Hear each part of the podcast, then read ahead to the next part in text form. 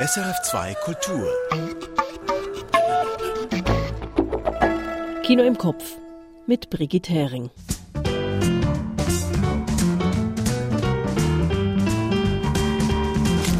George Wirsch hat die neue Schweizer Komödie Bonjour Ticino von Peter Luisi gesehen. Ich bespreche den Wander-Selbstfindungsfilm Sur les chemins noirs aus Frankreich und dann gibt's noch einmal Georges Wirsch mit einem Beitrag zum Schweizer Heilsarmee-Dokumentarfilm Himmel über Zürich. Er hat mit dem Regisseur Thomas Thümener gesprochen. Und auch diese Woche dabei die Kinokurztipps und eine Tonspur zum Erraten.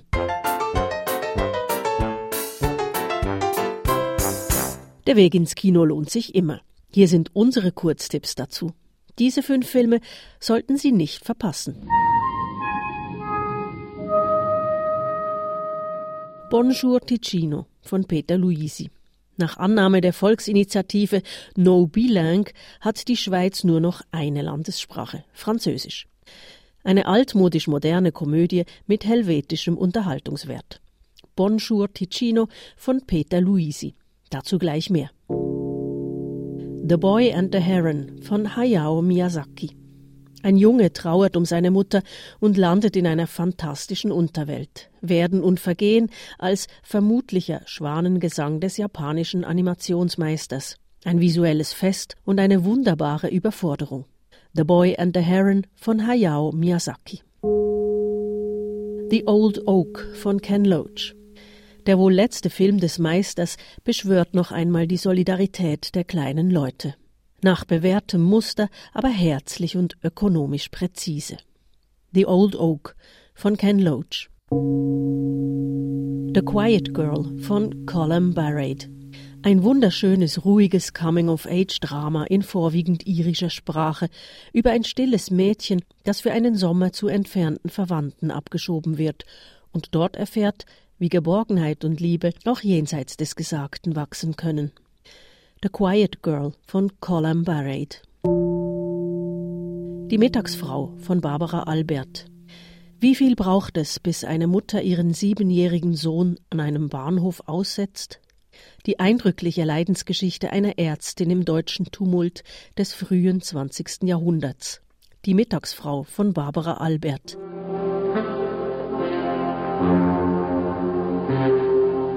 Und nun zum Rätsel. Leicht und schwer zugleich ist es. Leicht, weil Sie recht schnell auf die Figuren kommen könnten. Schwer, weil es dann doch nicht so einfach zu erraten ist, welcher Film das denn nun wirklich ist. So, und nachdem ich Sie jetzt etwas verwirrt habe, hier die Tonspur. Alright, folks. Showtime. Aus welchem Film stammt der folgende Ausschnitt? What is all this? The police have got it wrong. They're looking for one product. The Joker's tainted hundreds of chemicals at the source. Then whole shipments of products would be poisoned and would all be dead. No. The poison only works when the components are mixed. Hairspray won't do it alone, but hairspray mixed with lipstick and perfume will be toxic and untraceable. How did you figure this out?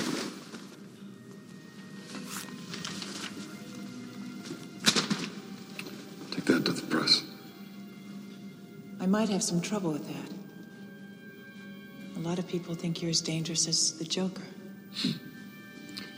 He's psychotic. Some people say the same thing about you. What people? Well, I mean, let's face it. You're not exactly normal, are you? It's not exactly a normal world, is it? Why did you bring me here? You could have sent that stuff to the press yourself. You're right. Vielleicht hilft es, den richtigen Film zu erraten, wenn Sie auch wissen, wer da spielt. Die Auflösung kommt ganz am Ende. Schluss mit der sprachlichen Vielfalt. Zukünftig gibt's in der Schweiz nur noch eine einzige Landessprache. Diese Forderung steht im Zentrum der neuen Schweizer Kinokomödie Bonjour Ticino. Eine Volksinitiative zwingt alle Landesteile ins Sprachkorsett mit chaotischen Folgen. Komiker Beat Schlatter bestreitet den Schwank in einer Doppelrolle. Hier der Beitrag von Georges Wirsch. Die Gurke. Le Gurk. Französisch ist offensichtlich Neuland für den biederen Bundespolizisten Walter Egli, gespielt von Beat Schlatter. Aber da muss er jetzt durch. Vorher passiert ist Folgendes. Ein medienversierter, aalglatter Politpopulist, ebenfalls gespielt von Beat Schlatter, der hat sich eine Volksinitiative ausgedacht. No Bilingue. Her mit der helvetischen Einheitssprache. Und viele finden das gut. Zum Beispiel Zürcher Ehepaare, die zu faul sind, sich ihre Pizza in den Tessinferien auf Italienisch zu bestellen. Ich finde es gut, damit Tessiner auch mal endlich Deutsch lernen. Es, die sind doch viel zu faul, etwas zu lernen. Und siehe da, das Volk nimmt die Initiative an. Aber nicht so, wie sich die Deutschschweiz das vorgestellt hat. Was ist passiert? Die Schweiz wird einsprachig. Französisch. Was? Französisch? Oha, hohe Stimmbeteiligung in der Romandie und daher, désormais on parle français partout, alors débrouillez-vous les totos. Und so zündet die Komödie Bonjour Ticino eine erste Humorstufe. Gezeigt werden Deutschsprachige, die sich abrackern in radebrechendem Französisch. Etwa an der Käsetheke. Alors, euh, je prends fromage. Fromage, oui. Le frais fromage, là-bas. Le, le chèvre. Le, Non, le- l'autre. Hallo, Schäfer? Chèvre. Le fromage. Entschuldigung, die Regel gilt erst ab dem 15. Oktober. Bis dahin dürft ihr noch Deutsch reden. Ach, danke vielmals. Was hast du gesagt? Bis hierhin ist das Material gut genug für einen Sketch. Doch jetzt kommt Bundespolizist Egli ins Spiel, alias Beat Schlatter. Er soll sich inkognito einschleusen in eine militante Tessiner Gruppierung, die das neue frankophone Sprachdiktat gleich zum Anlass nimmt für eine radikale Forderung. Die italienischsprachige Schweiz soll sich endgültig abspalten vom restlichen Land, sagt der Anführer. I libri di scuola parleranno di questo incontro. Perché è giunto il momento che il Ticino si liberi dalla tirannia dei svizzero-tedeschi e svizzero-francesi. Bis hier wieder Frieden einkehrt, wird es einiges brauchen. Aber, Spoiler, in letzter Minute drängt sich doch fast alles wieder ein. Bonjour Ticino ist ein zugleich moderner und sehr altmodischer Film. Modern ist er deshalb, weil er augenzwinkernd und mit satirischer Schärfe zeigt, was passiert, wenn Menschen aus ihrer Komfortzone aufgeschreckt werden durch neue, harte Gesetze. Das alles kennen wir noch aus der Pandemie. Und gleichzeitig ist Bonjour Ticino doch ziemlich altbacken. Klischees, Karlauer, kindische Kostüme, das gehört wohl einfach dazu. Wobei dann doch auffällt, wie viel davon man anderswo bereits besser gesehen hat, etwa in The Great Dictator von Charlie Chaplin. Aber ja, klauen soll man ja bekanntlich bei den Besten, also mäkeln wir nicht länger an einem Film herum, der ja gar nicht mehr sein will als Populärunterhaltung für den unbeschwerten Kinoabend. Ce qui lui réussit pas mal du tout d'ailleurs. Schon schwerst zur Schweizer Filmkomödie Bonjour Ticino mit Beat Schlatter, jetzt im Kino. Wandern hat Konjunktur. Das Thema boomt in Literatur und Film. Lange Wanderungen werden zum Trip zu sich selbst. Beispiele dafür sind Ich bin dann mal weg von Harpe Kerkeling, der den Jakobsweg durch Spanien wanderte. Kürzlich lief im Kino The Unlikely Pilgrimage of Harold Fry, eine Wanderung durch ganz England. Und nun wandert der Schauspieler Jean Dujardin für die Literaturverfilmung Sur les chemins noirs einmal durch ganz Frankreich. Sie sind die Road-Movies der Zeit, die Wanderfilme. Der neueste des Genres kommt aus Frankreich und heißt Sur les chemins noirs. Nach einem schlimmen Unfall, er ist besoffen von einem Balkon gestürzt, schwört sich der Schriftsteller Pierre, durch Frankreich zu wandern, sollte er nach seinem monatelangen Krankenhausaufenthalt wieder auf die Beine kommen. Corseté dans un lit, je m'étais dit à voix presque haute si je m'en sors, je traverse la France à pied. Pierre ist das alter Ego des Schriftstellers Sylvain Tesson, ein in Frankreich sehr bekannter Geograf und Reiseschriftsteller. Das Buch Sur les chemins noirs, dessen Tatsachenbericht, den der Regisseur Denis Imbert nun in einen Film umsetzt. 1300 Kilometer wird Pierre gehen und darüber schreiben. Vom Südosten bis an die Nordküste auf den sogenannten Chemin Noir. Das sind auf der Karte eingezeichnete kleine Wege, die nicht als Wanderwege ausgewiesen sind. Er träume von einer Bruderschaft des Chemins Noirs, der Fluchtwege aus der Realität, schreibt Pierre einmal. Je rêvais de créer la confrérie des chemins noirs. Les chemins offraient d'échapper à l'époque. Dabei geht er nicht nur durch atemberaubend schöne Natur, sondern kommt auch durch ziemlich verlassene Ortschaften, wie zum Beispiel die, in der ein alter Bauer erzählt, dass es schon lang keinen Arzt mehr gebe im Dorf. Il vaudrait mieux avoir le tout au village, mais bon, maintenant on met l'argent ailleurs. C'est comme ça. Restent et les tout s'en vont. Die Bauern bleiben, alle anderen gehen. Das sind die starken Momente des Films. Sur les chemins noirs hätte ein toller Film werden können über einen Mann, der mit großer Willenskraft seinen kaputten Körper vorantreibt und dabei nicht nur sich, sondern auch ein Frankreich jenseits der kulturellen Zentren kennenlernt. Der Film hat aber ein Problem. Es scheint, als habe der Regisseur Denis Imbert Angst vor der Stille, Angst davor, dass diese Wanderung durch fast menschenleere Natur nicht genüge. Er greift daher auf Rückblenden zurück. Diese Schnitte zurück ins Vorleben des Autors erweisen dem Film aber einen Bärendienst. Statt Pierres Wanderung wirklich mitgehen zu können, wird das Filmpublikum immer wieder rausgerissen. Um diese unendlich lange Wanderung spürbar zu machen, hätte es mehr Mut gebraucht zum Slow Cinema. Die Ingredienzen wären da, um die befürchtete Leere zu füllen. Krisen, Glücksmomente, Stille, Einsamkeit und Langweile, aber auch die Freude, wenn Pierre für ein paar Etappen eine Begleitung hat, einen Freund, seine Schwester. Und es gibt ein weiteres Problem. Schauspieler Jean Dujardin ist als Pierre nicht unbedingt passend besetzt. Er ist zu schön, zu charmant, zu fest Dujardin und zu wenig Pierre. Immer sieht er aus wie der kernige Typ aus einer Outdoor-Werbung und nicht wie der geschundene Mann, für den diese Wanderung eine Therapie sein soll. Und so ist aus dem eindrücklichen Buch ein etwas verstolperter Film geworden der im Meer der Filme vom Typ Ich wandere und finde zu mir selbst abtaucht. Immerhin, Lust aufs Wandern in Frankreichs wunderschöner Natur macht er allenthalben. Sur les chemins noirs läuft jetzt im Kino. Viele nehmen sie nur in der Vorweihnachtszeit wahr, aber präsent ist sie das ganze Jahr, die Heilsarmee. Der Zürcher Dokumentarfilmer Thomas Thümener hat einen Heilsarmee-Mitarbeiter bei seiner Arbeit begleitet.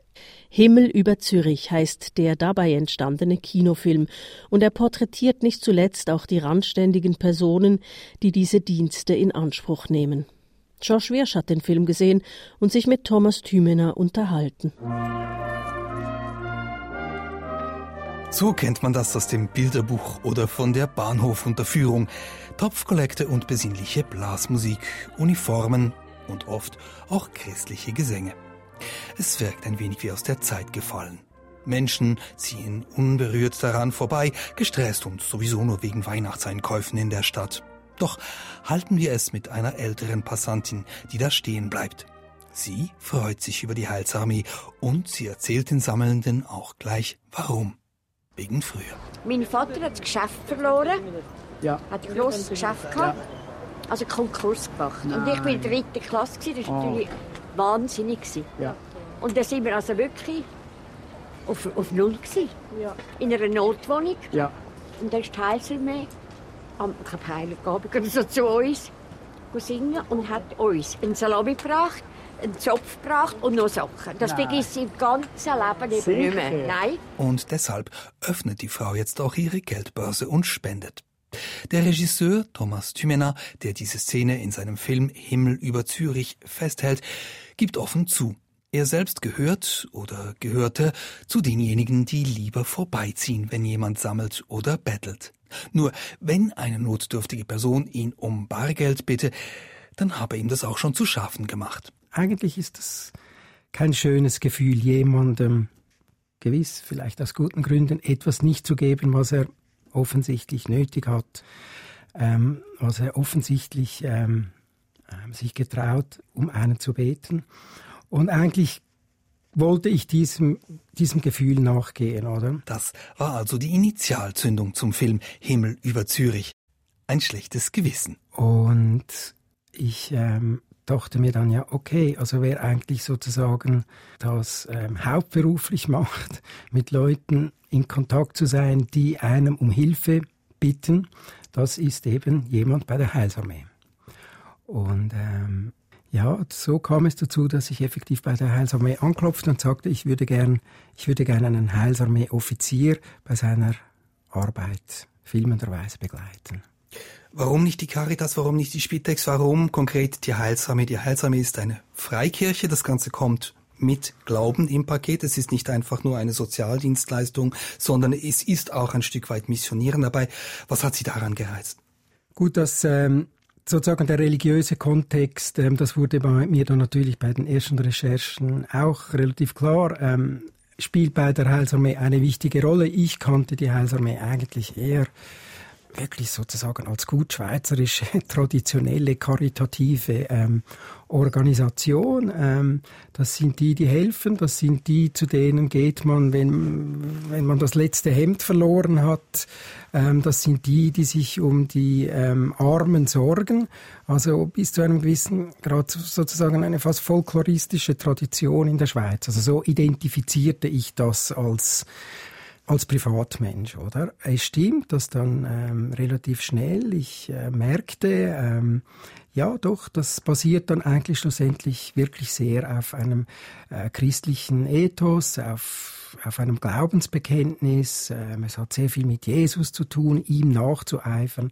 Das hat sich dann sozusagen im, im, im, im Laufe der, der, der Entwicklung des Projektes ergeben und ich musste dazu, ähm, ich musste dazu eine Position finden, ja weil ich, ich habe das eigentlich dann auch der Heilsarmee ähm, von Anfang an erklärt, ich befinde mich eigentlich auf der gegenübergesetzten Seite. Also ich glaube nicht an Gott, ich glaube nicht an ein Wiedersehen im Jenseits und ich bin eigentlich ein, wie ich ja schon gesagt habe, ein Egoist. Ein Egoist ist Thomas Thymenar natürlich nur in Anführungszeichen.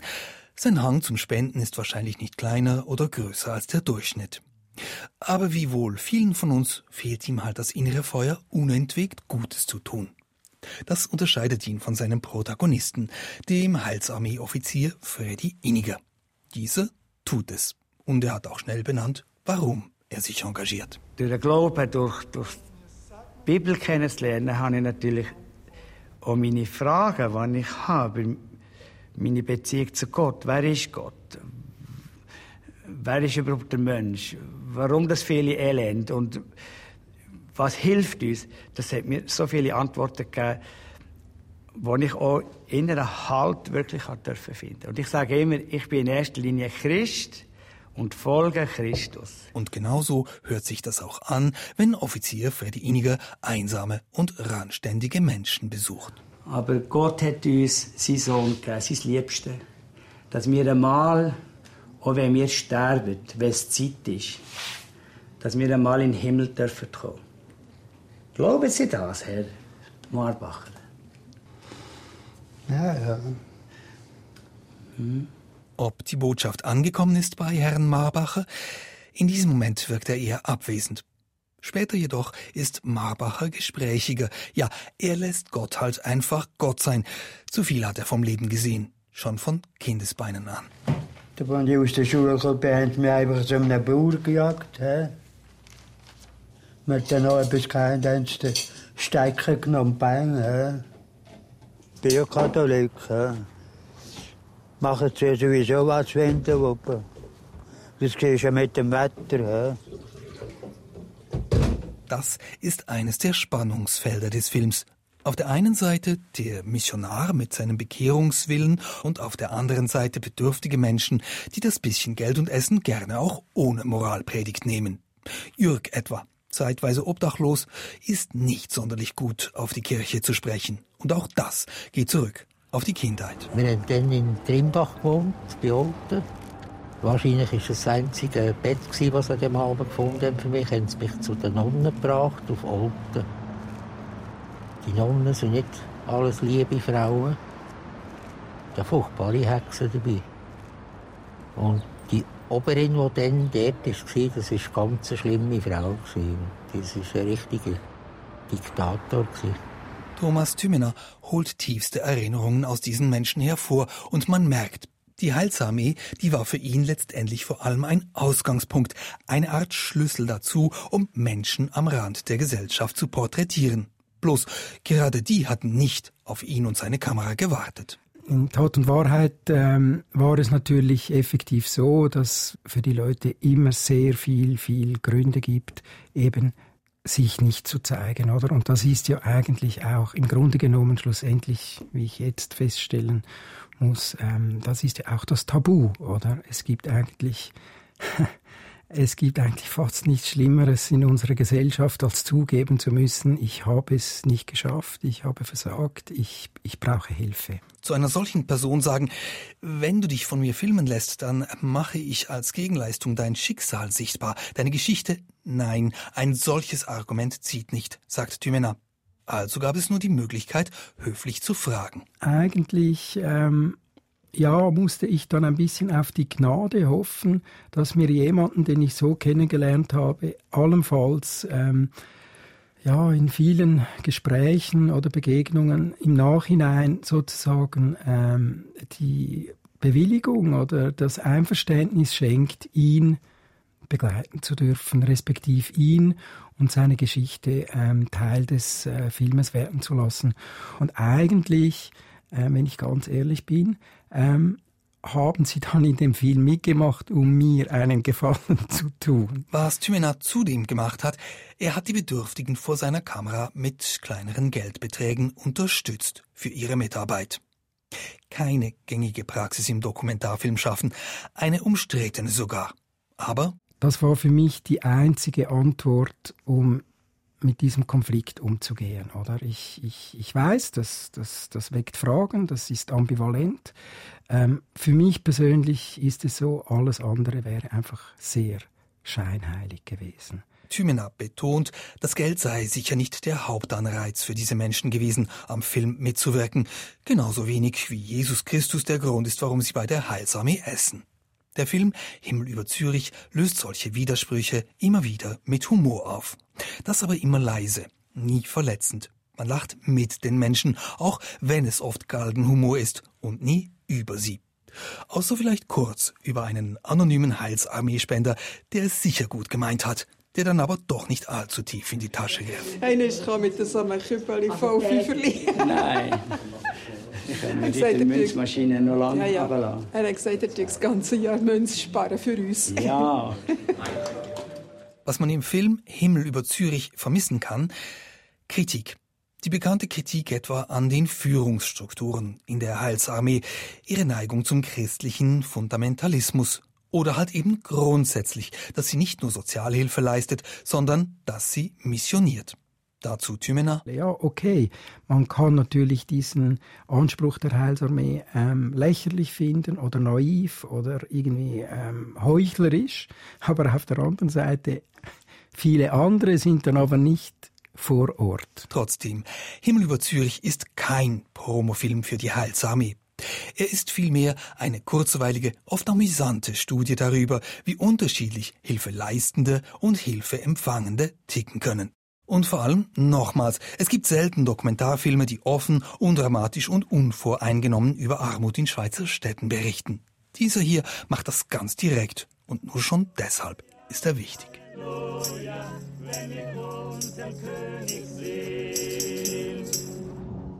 Ein Beitrag zum Schweizer Dokumentarfilm Himmel über Zürich von Thomas Thümener. Jetzt im Kino. Das waren unsere Beiträge zu den neuen Kinostarts der Woche. Und damit nun endlich zur Auflösung der Tonspur. In der unterhalten sich die Journalistin Vicky Whale und der superreiche Bruce Wayne alias Superheld Batman. Gespielt von Kim Basinger und Michael Keaton.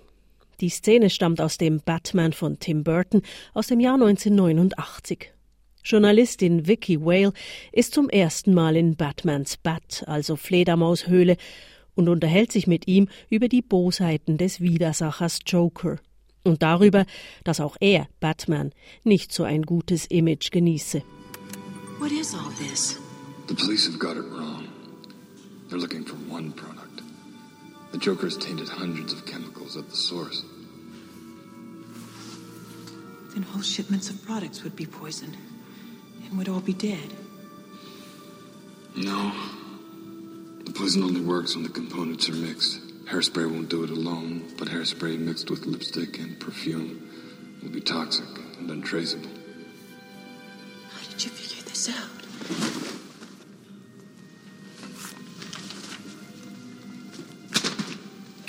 Take that to the press. I might have some trouble with that. A lot of people think you're as dangerous as the Joker. Hmm. He's psychotic. Some people say the same thing about you. What people? Well, I mean, let's face it. You're not exactly normal, are you? It's not exactly a normal world, is it? Why did you bring me here? Well, you could have sent that stuff to the press yourself. You're right. Tim Burtons Batman war 1989 nicht der erste Batman-Film. Es gab schon drei davor. Aber er holte alle, nicht nur die Comic-Fans ins Kino und war so etwas wie der Auftakt einer Batman-Begeisterung, die bis heute anhält. Seither gab es mindestens elf Batman-Filme, die neuesten zwei aus diesem Jahr. Im allerneuesten The Flash hat Michael Keaton sogar nochmal einen Auftritt als Dark Knight.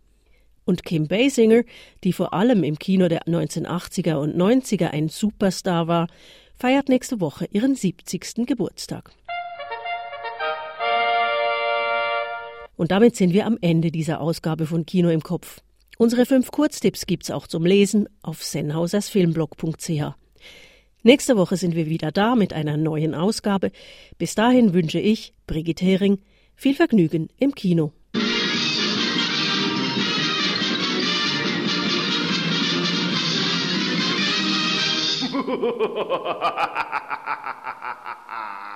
Erfahren Sie mehr über unsere Sendungen auf unserer Homepage srf.ch.